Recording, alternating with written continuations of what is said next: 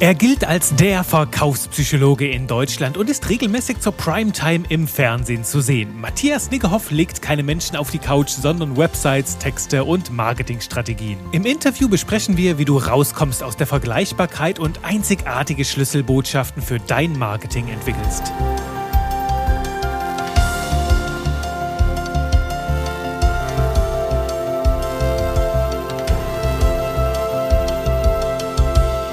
Hallöchen und willkommen hier im Podcast für leckere Verkaufstexte. Natürlich mit mir, Juri Keifens, deinem Trainer für knuspriges Copywriting. Heute nicht allein in dieser Folge, sondern mit einer waschechten Berühmtheit der deutschsprachigen Marketingszene. Ich habe Matthias Niggehoff hier zu Gast. Matthias wird sich gleich selbst noch vorstellen. So viel kann ich vorab sagen. Er öffnet mit uns die Trickkiste der modernen Verkaufspsychologie. Wir sprechen darüber, wie du rauskommst aus der Vergleichbarkeit, wie du passende Botschaften und Slogans für dein Marketing entwickelst und Matthias bringt dann zum Abschluss noch seine drei liebsten verkaufspsychologischen Trigger mit ins Spiel. Es wird ein super, super leckeres Fest. Lass uns starten. Hallöchen, lieber Matthias, erzähl uns doch mal zum Start, die Leute, die dich noch nicht auf dem Schirm haben. Wer bist du? Wo kommst du her? Was treibst du so den lieben langen Tag? Ja, mein Name ist Matthias Nickerhoff. Ich bin jetzt ja bald 38 Jahre alt und ich bin Psychologe, aber anders als meine Kollegen lege ich keine Menschen auf die Couch, behandle die und schaue,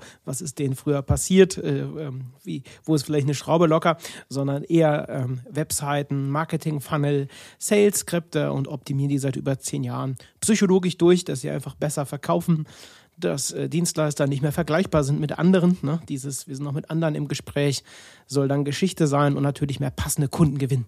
Das heißt, weniger irgendwie Mecker Martinas anziehen oder Schnäppchen Simones, die dann alles nur billig haben wollen. Oder gerade wenn die Leute jetzt auch texten, wahrscheinlich ist ja die Wahrscheinlichkeit groß, wenn man den Podcast hört, diese typischen Korrekturschleifen Kais, ne? wo immer nochmal, ja nochmal, bin immer noch nicht zufrieden und nochmal.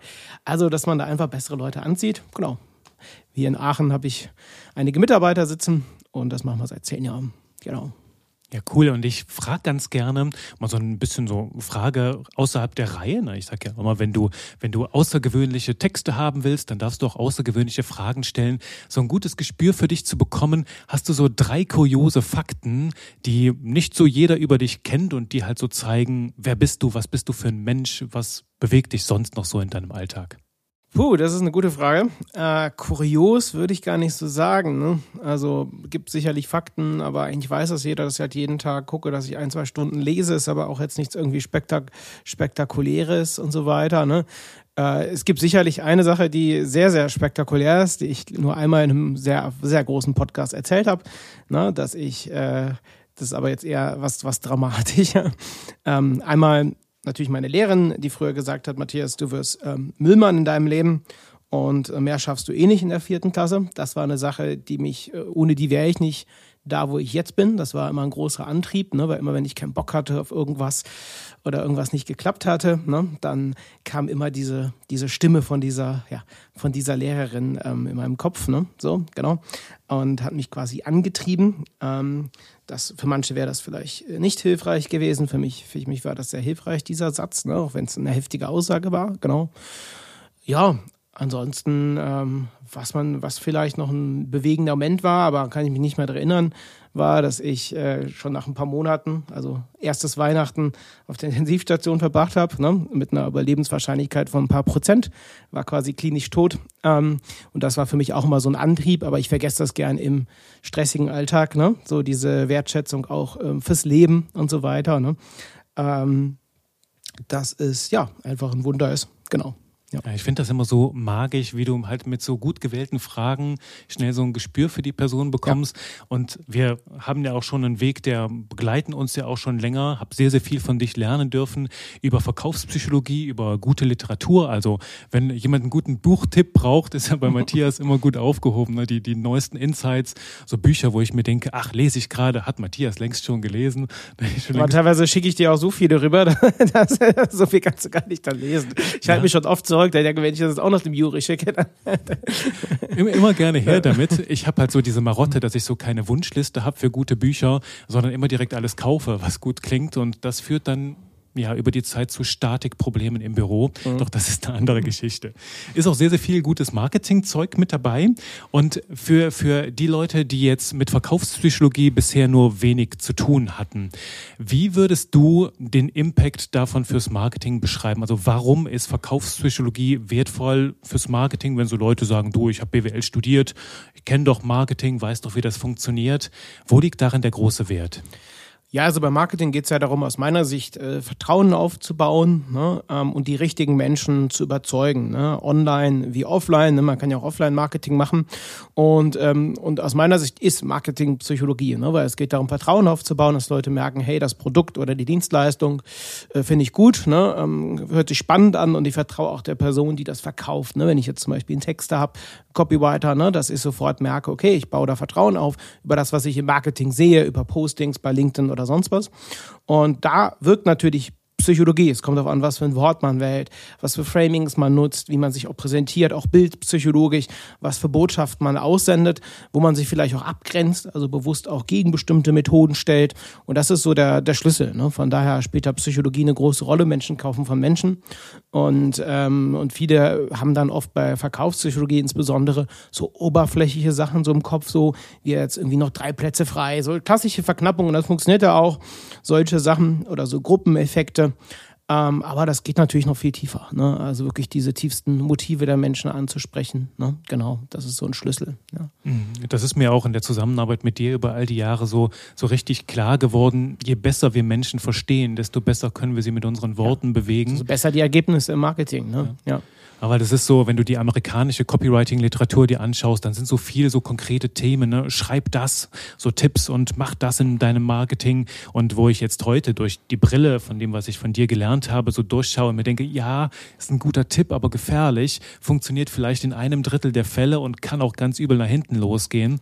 Also dieses tiefen Verständnis zu bekommen, wie funktionieren meine Worte, ähm, das äh, habe ich ganz, ganz krass bei dir gelernt. Und wollen wir auch ein bisschen hier in den Podcast mit reinbringen? Du ja. hast gerade gerade schon so Themen angesprochen, die bei manchen Leuten so, so ein Stein im Schuh sind, wie diese Vergleichbarkeit, mhm. Positionierung, ne?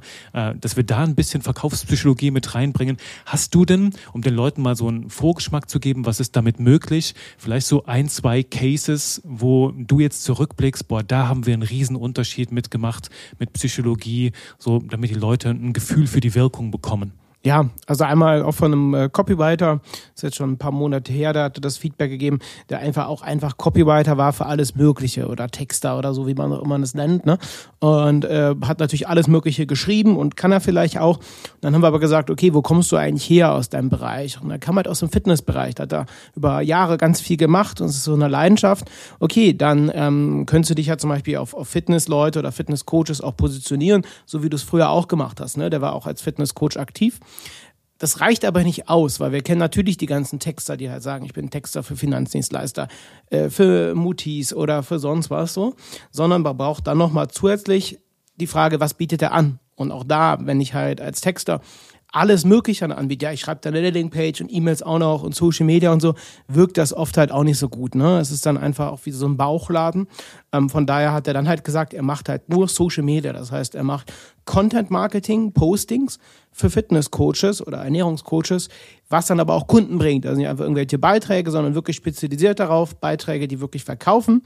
Chat-Nachrichten, die verkaufen und nicht zu salesy sind und darauf spezialisiert so. Das war halt für ihn Game Changer, wo er dann relativ schnell von, wir mal, 7.000, 8.000 Euro im Monat auf 30.000, 40.000 gekommen ist, weil die Zielgruppe klar ist. Dann aber auch von den Werten.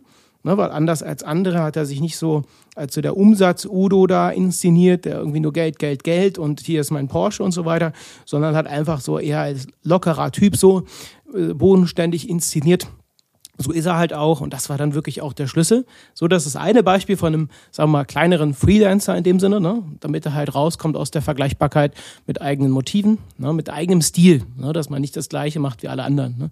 Wenn alle mit Jackett da stehen und weißem Hemd, sollte man vielleicht was anderes anziehen. Und das zweite ist ähm, von einer sehr bekannten Personal Brand, ähm, Tobias Beck, ne? ein großer Speaker, wahrscheinlich die meisten kennen, haben wir auch schon über drei Jahre begleitet im Marketing, wo wir auch verschiedene Botschaften entwickelt haben. Nicht ein einfach nur so hier, du musst Speaking lernen und so weiter, sondern Speaking ist die wichtigste ähm, Fähigkeit der Neuzeit. Das heißt, hier auch nochmal so eine Art wenn du dann psychologischen Frame gesetzt, ne? So nicht einfach, ja, muss Speaking lernen und kannst du damit Geld verdienen als Speaker, schön und gut, ne? Sondern halt ganz klar in den Kopf gesetzt der Menschen, das ist wirklich die wichtigste Fähigkeit. Wenn du Speaking kannst, dann kannst du super Mitarbeitergespräche meistern, kannst Vorträge halten und so weiter. Das ist eine super wichtige Fähigkeit. Und ähm, ja, das hat natürlich auch wesentlich besser performt. Ne? Mhm. Kann man auch viele, viele leckere Sachen mit dran machen, weil das ist ja im Grunde genommen Copywriting in, in, in gesprochener Form. Genau. Aber auch Auftreten und so weiter. Mhm. Ne? Ob, ob das privat ist, äh, ist egal, ne? spielt immer irgendwie eine Rolle.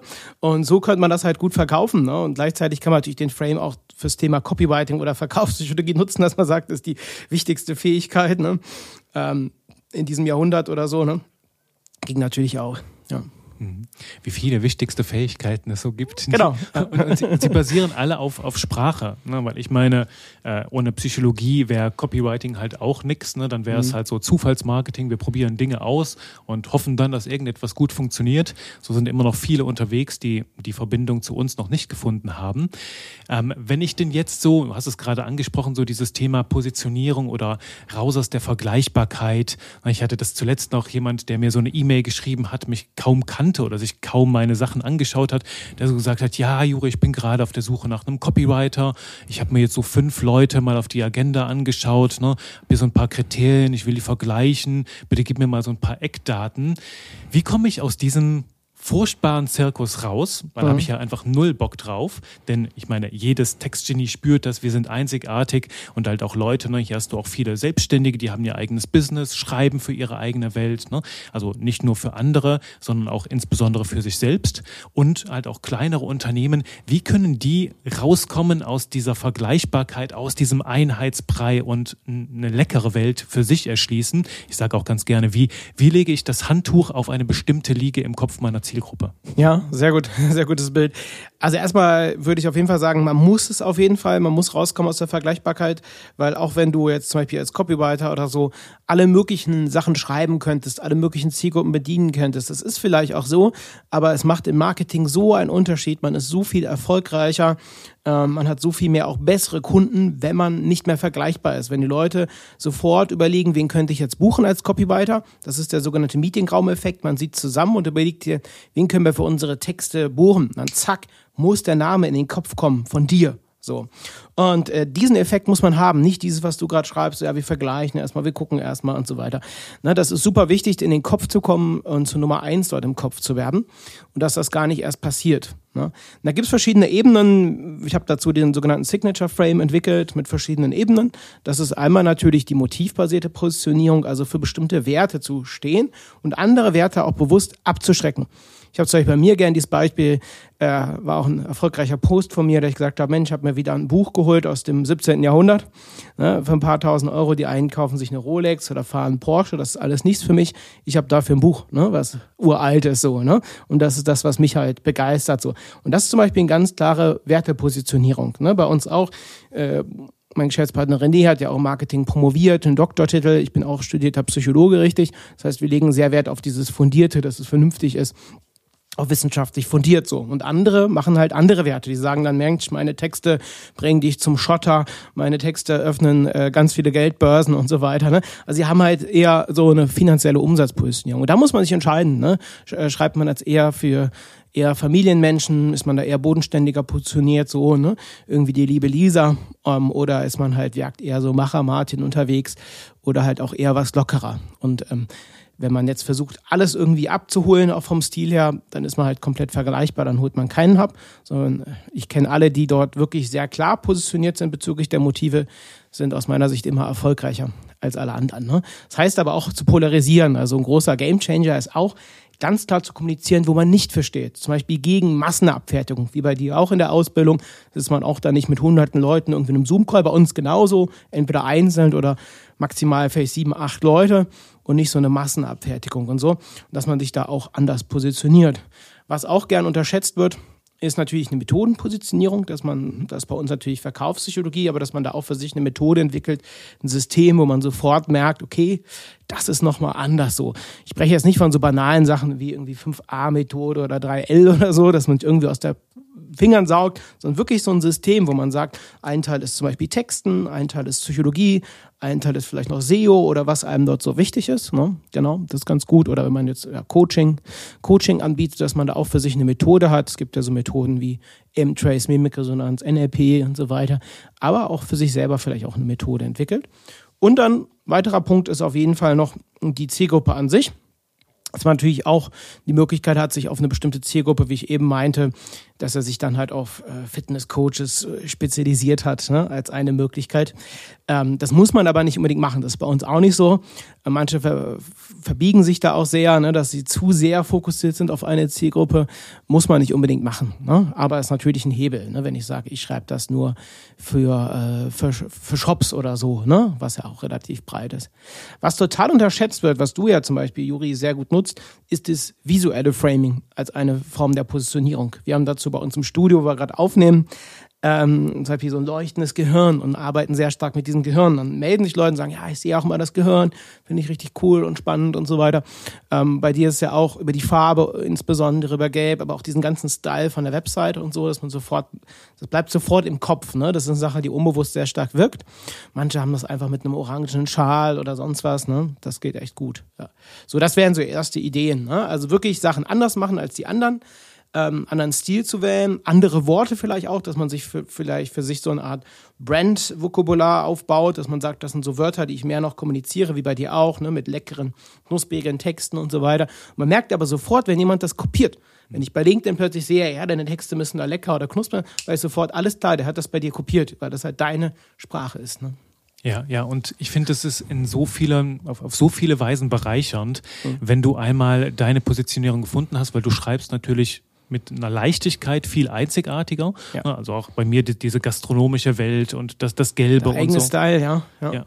Und wenn du den einmal hast, brauchst du viel weniger darüber nachzudenken, ja, wie drücke ich das denn jetzt aus und äh, wie, was für Aufhänger habe ich da drin. Ich meine, bei mir zum Beispiel in meinen Instagram-Stories kommt halt jeden Tag das Gehirngassi vor. Mhm. Und es gibt jetzt sogar Instagram-Trainer, die haben gefragt, darf ich das in meinen Kursen abbilden, weil du machst da was, äh, was total genial ist. Ne? So, so ein Widerläufer, ne?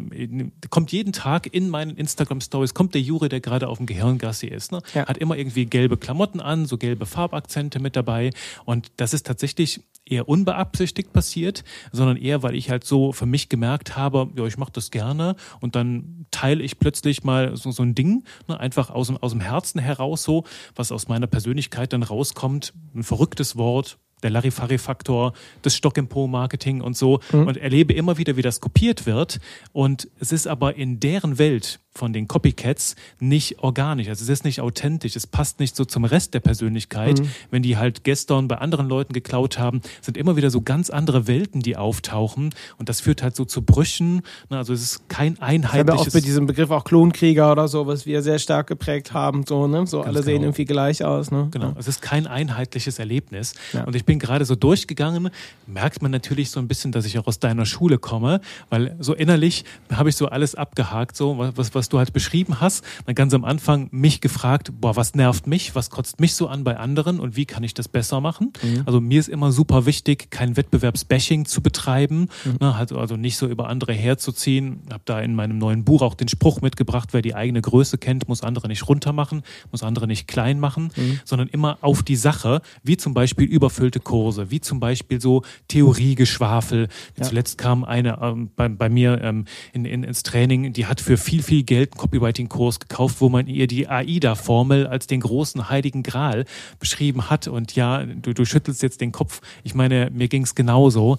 Und das ist dann einfach schade. Und gegen diese Methoden zu schießen, gegen diese Probleme, das ist halt so ein Ding, ne? zu schauen, wofür will ich stehen, halt erstmal zu gucken, wofür stehe ich nicht. Und dann auch den Mut zu haben, das, äh, das halt auch rauszutragen. Ich glaube, da liegt das Aus Problem. Aus meiner Sicht ist es aber mit das Allerwichtigste. Ne? Dieses ganz klar kommunizieren und man muss halt nicht, wie gesagt, ganze Zeit rumpöbeln bei Social Media, aber schon ganz klar sagen, hey, Mir geht es nicht um reine Profitmaximierung, so, ne? Ich will, dass es wirklich einen Impact hat und wirklich was verändert oder das und das ist mir wichtig und so weiter und das halt nicht. Und das halte ich halt für einen ganz starken Hebel, ne? Also da mit eigenen Begriffen, auch wie du das machst, ein Revier quasi zu markieren, weil das sorgt halt für diesen Sogeffekt, den ja viele haben wollen. Wir wollen ja nicht den Kunden hinterherlaufen oder äh, irgendwie gucken, ja bitte buch doch oder so. Wir wollen ja diesen Sogeffekt, dass Leute bewusst überlegen, wen könnten wir buchen, was können wir machen und dann sofort du dann halt erscheinst im Kopf oder in der Awareness so, dass man sagen, Mensch, da habe ich doch das und das gehört oder Mensch, da habe ich doch bei LinkedIn von dem, dem Copywriter was gelesen und dann bleibt das halt im Kopf so, ne? Und das ist halt ganz entscheidend. Das kriegt man über das Visuelle hin, dass man nicht die Standardbilder hat wie alle anderen. Das kriegt man über die Botschaften hin, aber insbesondere auch diese ganz klare Abgrenzung so, ne? Also Ne? Genau. Magst du noch so ein bisschen eingehen auf das Thema Botschaften und Slogans? Weil du hast da eine ganz schöne Einstellung zu, die, die mit dem so aufbricht, was in der Textschule häufig gelehrt wird. Ne? Du musst diesen einen Spruch haben, den Claim, und der steht dann über allem. Und dann machen sich die Leute so ganz, ganz viel Druck. Was ist denn jetzt so mein Slogan? Mhm. Wie, wie stehst du dazu? Wie, wie arbeitet ihr mit Botschaften? Also einmal Botschaften müssen halt äh, Ergebnisse bringen, ne? also müssen halt äh, Kunden bringen. Das heißt, viele machen, nutzen diverse Botschaften, zum Beispiel bei Instagram machen die dann ihre Reels oder ihre Postings bei Facebook, LinkedIn, aber es bringt de facto halt nahezu gar keine Kunden oder so, ne? oder gar keine Anfragen und so. Macht man auf jeden Fall offensichtlich was falsch, ne? gerade wenn man das über Jahre macht und ohne Ende Zeit reinpackt. Das heißt, man braucht Botschaften, die wirklich messbar Kunden bringen, also Ergebnisse bringen. So. Und wir haben für uns halt die letzten Jahre fünf, sechs Botschaften entwickelt. Das haben wir in einem Dokument drin und wissen, wenn wir die halt kommunizieren, egal ob das jetzt im Podcast ist, wie jetzt, ne? ich bin bei dir gerade im Podcast zu Gast ähm, oder bei einem Vortrag oder so, haben wir so ein paar Grundbotschaften, die immer wieder kommuniziert werden, wo wir halt wissen, wenn die kommuniziert werden, ist die Wahrscheinlichkeit groß, dass sich jemand meldet und sagt, jo, ich will da buchen, ich will was machen, so. Und die wenigsten haben aber diese Botschaften. Das sind so Hooks wie Umsetzen schafft Umsatz, ne? was ich seit sieben, acht Jahren kommuniziere. Raus aus der Vergleichbarkeit ist auch so ein Ding. Wenn ich sage, hey, viele sind vergleichbar, wir sind noch mit anderen im Gespräch, wir schauen erstmal, dann funktioniert das. Neu dazugekommen ist alles in Richtung Urgency. Da haben wir halt auch, du bist ja auch bei uns Kunde, ein Training zu entwickeln, das Action, Urgency Action System, also Leute in die Handlung zu bringen, diese Dringlichkeit klar zu machen, ne? weil gerade auch beim Texten oder auch im Coaching-Bereich ist oft so, ja, so nice to have und schauen wir mal, vielleicht dann nächstes Jahr und ja, habe ich auf der Liste, dass man so diese Dringlichkeit auslöst. Und das sind so Aspekte. Das heißt, aus meiner Sicht brauchst nicht immer so einen Hauptslogan oder so, ähm, und wenn's, wenn man einen hat, muss der halt funktionieren. Wenn man einfach so ein, äh, jetzt zum Beispiel eine Kundin, einen Führungskräftecoach macht, die, dann war einfach dieser Slogan Führung anders gedacht. Ja, das ist halt zum Einschlafen so. Das ist keine Sache, die aktivierend, ne? Das ist halt wäre sehr kognitiv, ne? Die Führung anders gedacht, ja, super, ne? Das steht irgendwie auf jeder zweiten Seite. Da braucht man irgendwas anders, ne? So, genau. Ich weiß gar nicht, wie der neue Slogan heißt, aber wir haben einen richtig coolen Hook ähm, da jetzt entwickelt. Ne? Ja. ja, das ist ein gutes Beispiel, weil auch häufig suchen die Leute nach so ganz verrückten, kreativen Slogans und Sprüchen. Keine und die sind dann ja. hochgradig kreativ und verrückt, nur am Ende, wenn ich das jetzt gehört habe, weiß ich immer noch nicht, wofür die Leute stehen, was sie machen. Und das ist dann hochgradig, ja. genau, man weiß nicht, was die machen. Und äh, was dazu kommt, ist, dass diese total ausgefallenen Sachen, man denkt, so, boah, das ist ja richtig cooles Wortspiel, nahezu nie performt. Weil darum geht's ja auch. Man kann natürlich äh, sich darüber freuen und sagen, ah, ich habe jetzt hier voll den geilen fancy Slogan und so. Wir das mal jemand, der hat so Lizenzen für Windows-Software äh, verkauft und dann so schmeißt kein Geld aus dem Windows, ne? So, ha, mit den Fenstern kein Geld rausschmeißen. Das hat halt null performt, ne? Und danach haben wir einfach gesagt, hier irgendwie spare so und so viel Euro im Monat mit den Lizenzen. Fertig so, ne? Das ist jetzt nicht mehr cool und fancy, aber es funktioniert halt. Und gerade zum Beispiel bei LinkedIn sehe ich das sehr oft. Die Leute haben dann irgendwelche krassen fancy Beiträge äh, riesenaufwendige Slideshows und alles, ne? Und ich dann mal frage, okay, was hat es jetzt gebracht? So, äh, eigentlich nicht so, ne? Hat nicht so viel gebracht, ne? Und ähm, das muss halt auch funktionieren dann. Ne? Ja, und dann ist die Frage, für wen schreiben wir den Slogan? Schreiben wir den für andere oder schreiben wir den einfach, um unsere Kreativität unter Beweis zu stellen, unser eigenes Ego zu befriedigen? Und mhm. was halt mein kreatives Hirn manchmal etwas ernüchtert ist, dass die absoluten Basics, also so einfache, Botschaften, die einen ganz klaren Punkt kommunizieren, besser performen als die verrücktesten, kreativsten Werbeideen. Ja, auf jeden Fall. Ne? Kannst du einen kleinen Einblick geben, wie ihr so daran geht, wenn ihr so Botschaften entwickelt? Wenn ich jetzt so sage, ich hätte gern für mich so vier, fünf Botschaften, was würdest du mir mitgeben als so einen Tipp, um meine Gedanken vielleicht mal in so eine Richtung zu lenken? Also erstmal natürlich eine umfangreiche Zielgruppenanalyse. Das ist natürlich immer der Klassiker, damit fängt es an. Ne? Was für Motive hat die Zielgruppe? Warum kauft die Zielgruppe? Ne? Dann natürlich auch ähm, ja, also wie, wie tickt die Zielgruppe, was sind deren Probleme? Und es ist halt immer die Grundfrage, finde ich, bei diesen Slogans oder ich nenne es lieber Hooks oder Slugs, könnte man sagen, so als Neuschöpfung, ne? Slugs, eine Mischung aus Slogan und Hook. Die, die Frage ist halt, ähm, habe ich eine Zielgruppe, die eh schon on fire ist und aktiv ist, oder muss ich die erst aktivieren? Ne, dieses Umsetzen schafft Umsatz, da, das ist ja nicht meine Erfindung in dem Sinne, das findet man sicherlich auch bei anderen schon mal, aber ich habe halt viele Leute gehabt, die kamen nicht so in die Umsetzung. Ne? Die haben dann ihre Ideen bekommen oder auch im Vertrieb, ja, klingt ganz gut, gucken wir mal. Deswegen habe ich halt eher so einen aktivierenden Hook genutzt. Das heißt, das ist erstmal die Grundfrage. Brauche ich einen aktivierenden Hook, sowas wie Umsetzen schafft Umsatz, ne? So, oder weiß nicht, Handeln schafft Veränderung, also dieses sehr aktivierende. Mhm. Oder halt eher sowas ruhige, wie ich auch mal sage, Menschen kaufen von Menschen so. Das ist halt eher dieses ruhigere so. Das heißt, wenn ich Leute eh schon habe, die sehr aktiv sind, kann ich dann eher auf einen ruhigeren auch nutzen, ne? ähm, sowas wie Menschen kaufen von Menschen und so. Und ich mache das so, ich habe halt damals oder mache ich immer wieder auch so, dass ich so 50, 60 Hooks aufschreibe in verschiedenen Wortkombinationen. Was immer sehr gut performt, sind so Dreier-Hooks.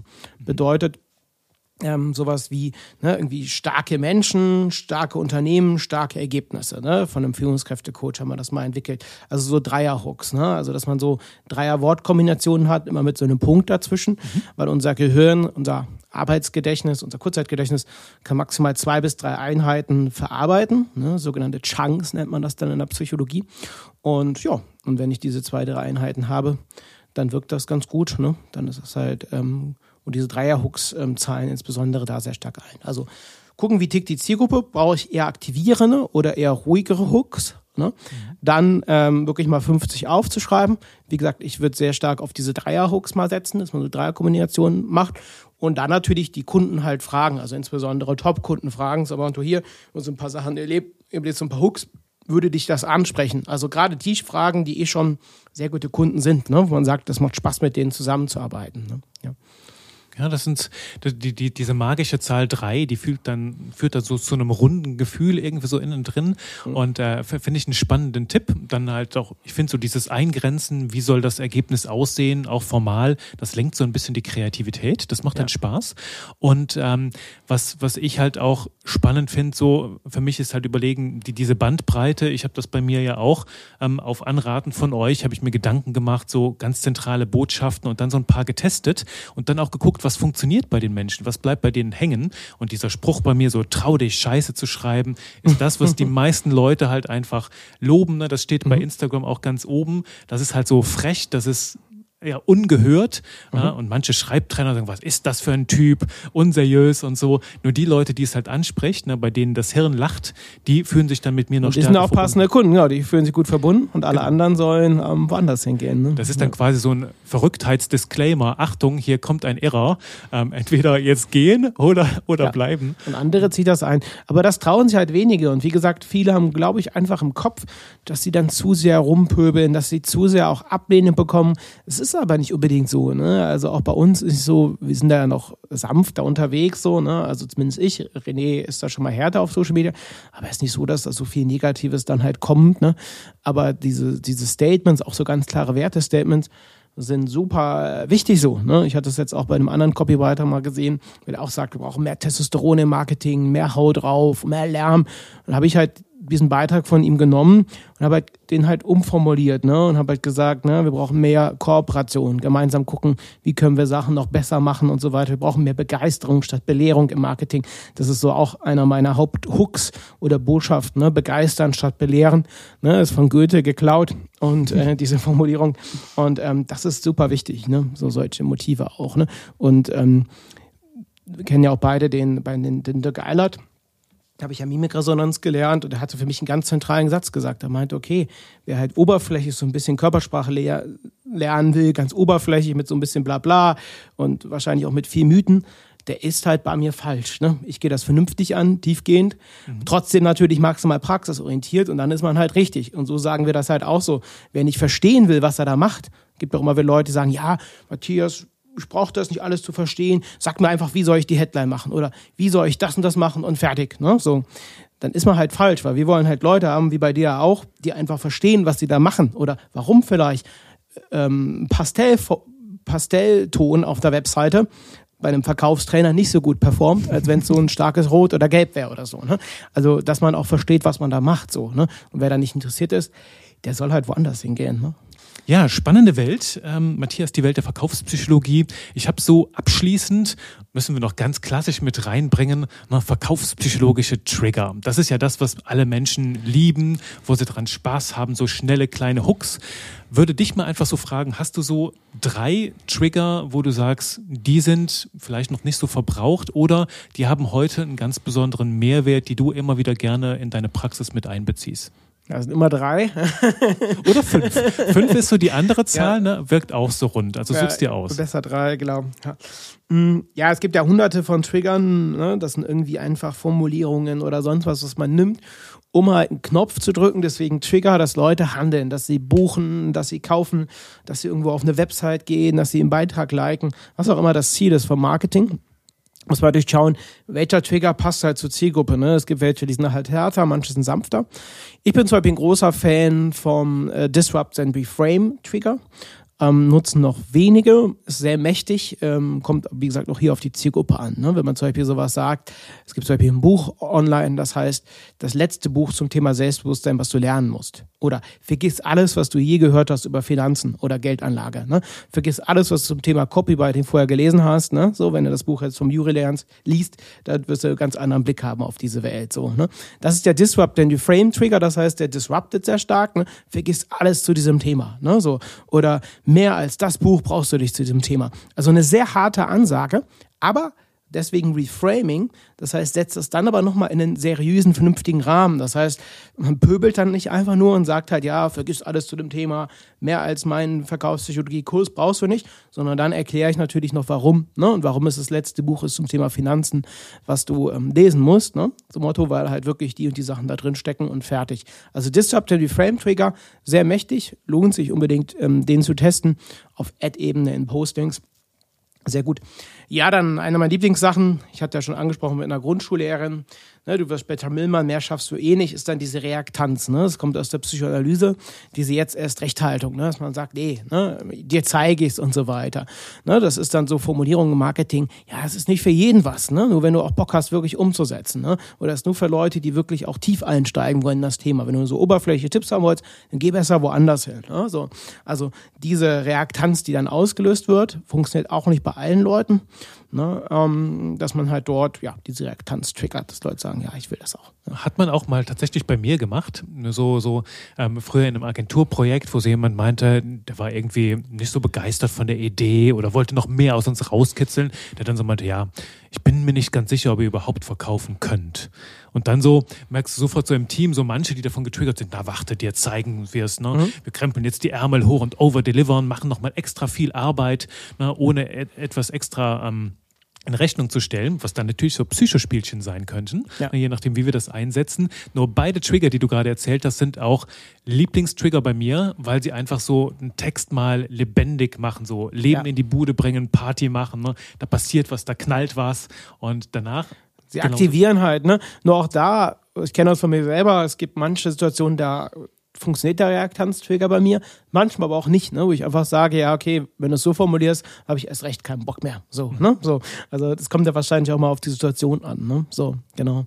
Ja, und als drittes würde ich schon sagen, das Ego-Labeling ist halt relativ bekannt nutzt aber auch nur die wenigen, dass ich die Zielgruppe sehr spezifisch anspreche, am besten above the fold, also im oberen Bereich der Webseite, dass ich wirklich sage, ne, an alle, sag mal, ambitionierten Agenturen, erfolgreichen Agenturen, das auch mit Motive, ne, und alle an, an alle kreativen Köpfe oder Mutis aufgepasst, ne, diese Windeln sind besonders gut oder so. Also die Zielgruppe so anspreche, wie ich auch selbst bezeichnet und so, ne, an alle KMUs, ist natürlich sehr breit, KMUs sind 90 Prozent der Unternehmen, aber halt wirklich Ego-Labeling bedeutet, man muss überlegen, wie bezeichnet die Zielgruppe sich selbst? Und manchmal sind das ganz andere Formulierungen, die man vielleicht selber gar nicht so kennt. Man denkt so, Mensch, spannend, ne? Das ist nochmal eine ganz andere Formulierung. Also da nochmal in Foren gucken, in Facebook-Gruppen. Wie bezeichnet dich selbst? Und je spezifischer ich das habt, desto besser. Wenn ich jetzt schreibe an alle Menschen oder so, pff, nicht so gut, ne? Aber wenn ich spezifisch habe, ist das sehr gut und sehr mächtiges Werkzeug. Ja. ja. da kann man sehr, sehr schön mitspielen. Ich nutze halt das bei mir immer, wir sind die Community hier der Textgenies. Das mhm. baut die Leute dann auch so ein bisschen auf. Ne? Also mhm. auch im Selbstvertrauen, im Selbstbewusstsein und das schweißt zusammen. Ne? Halt auch ähm, ist dann dem, dem, Ego ein schönes Label verpassen. Und ich bespreche in meinem Buch auch so ein bisschen, dass alles, was wir machen, halt auch auf Identitätsebene mitspielt ne, im Marketing. Und wenn du da diese andere Seite hast, das, wozu wir nicht gehören wollen, zu welcher Gruppe, ja. von, wir, von der wir uns trennen wollen, ne, wie, wie die Stock im Po-Marketer und so, keiner will gerne so sein. Also mit diesen beiden Gruppen zu spielen, dann wird da ein, ein großer Spaß draus. Und das ist tatsächlich eine Ebene, die sehe ich selten in Texten. Ja, also dass ja, Menschen das nutzen. Vor. Ja, ja. Ja, mega cool. Danke für die schönen Impulse. Gerne. Das zeigt halt nochmal so, wie viel in der Trickkiste der Psychologie drinsteckt und wie besser, wie viel besser wir halt auch Marketing verstehen, je nachdem, welche Hebel wir davon nutzen. Und ich fand es auch spannend, dass du gezeigt hast, Reaktanztrigger und so funktioniert in manchen Kontexten und manchmal auch nicht. Bei mir zum Beispiel, wenn du mir sagst, hey, Texter, aufgepasst, bin ich weg, hast du mich getriggert mhm. bis an die Wand, weil mhm. ich halt ein sehr starkes internales Metaprogramm habe und mir sagt keiner, wann ich aufpassen soll oder so. Da reagiere ich total allergisch. Und dann aber auch zu wissen, so mit, mit, mit diesem ganzen Know-how, wie funktionieren diese Sätze, wann haben sie möglichst großes Potenzial zu wirken und wann kann ich mir sowas auch sparen ne, und auch welchen Eindruck hinterlässt es bei der Zielgruppe. Einfach wertvoll, diese Hintergründe zu kennen, um die eigenen Worte noch gezielter wählen zu mhm. können. Ne? Mhm. Sehr cool. Ja, cool. Danke für den Deep Dive. Ähm, du kennst das aus meinem Podcast. Das, den letzten Satz, das letzte Wort hat bei mir immer der Gast. Und ähm, deswegen noch so eine Frage an dich. Hast du noch eine coole Weisheit, die du teilen willst? Mhm. Irgendetwas, wo du sagst, das ist so dein Motto oder das möchtest du den Menschen noch mitgeben? Feel free. Ich sage auf jeden Fall jetzt schon Danke für das spannende Interview und das schreit nach einem Revival. Ich werde auf jeden Fall wieder auf, auf dich zurückkommen. ja. Ja, wie man vielleicht noch mitgeben kann, ist den eigenen Weg zu gehen. Das heißt, wirklich bewusst zu schauen, welchen Stil will man haben, aber auch ähm, Souveränität ist für uns ein ganz, ganz hoher Wert, zu überlegen, wie will ich mein Business überhaupt aufbauen? Will ich zwei Mitarbeiter, will ich gar keine Mitarbeiter, will ich 20, 30 Leute haben, will ich das krass skalieren? Auch mit welchen Kunden will ich zusammenarbeiten? Ne? Du kannst dem falschen Kunden nichts Richtiges erzählen. Manchen Leuten kannst du noch so krasse Sachen zeigen und erklären. Es kommt halt nicht an. Also überleg dir wirklich ganz genau, also alle, die zuhören, ähm, auf wen habt ihr wirklich Bock ne? und wen wollt ihr halt nicht und das Marketing voll auf die auszurichten, wo es einfach Spaß mitmacht, zusammenzuarbeiten, dass die Werte passen, dass natürlich auch finanziell lukrativ ist, aber dass es zusammenpasst. Ne? Wir bringen ja Lebenszeit auf unsere Arbeit und somit so Stresskunden, Mecker Martins, Schnäppchen Simones, Korrekturschleifenkreis, die musst du halt wirklich loswerden. Und das ist halt mit Verkaufspsychologie möglich, da rauszukommen aus der Vergleichbarkeit. Das machen wir jeden Tag mit unseren Kunden und macht absolut Sinn.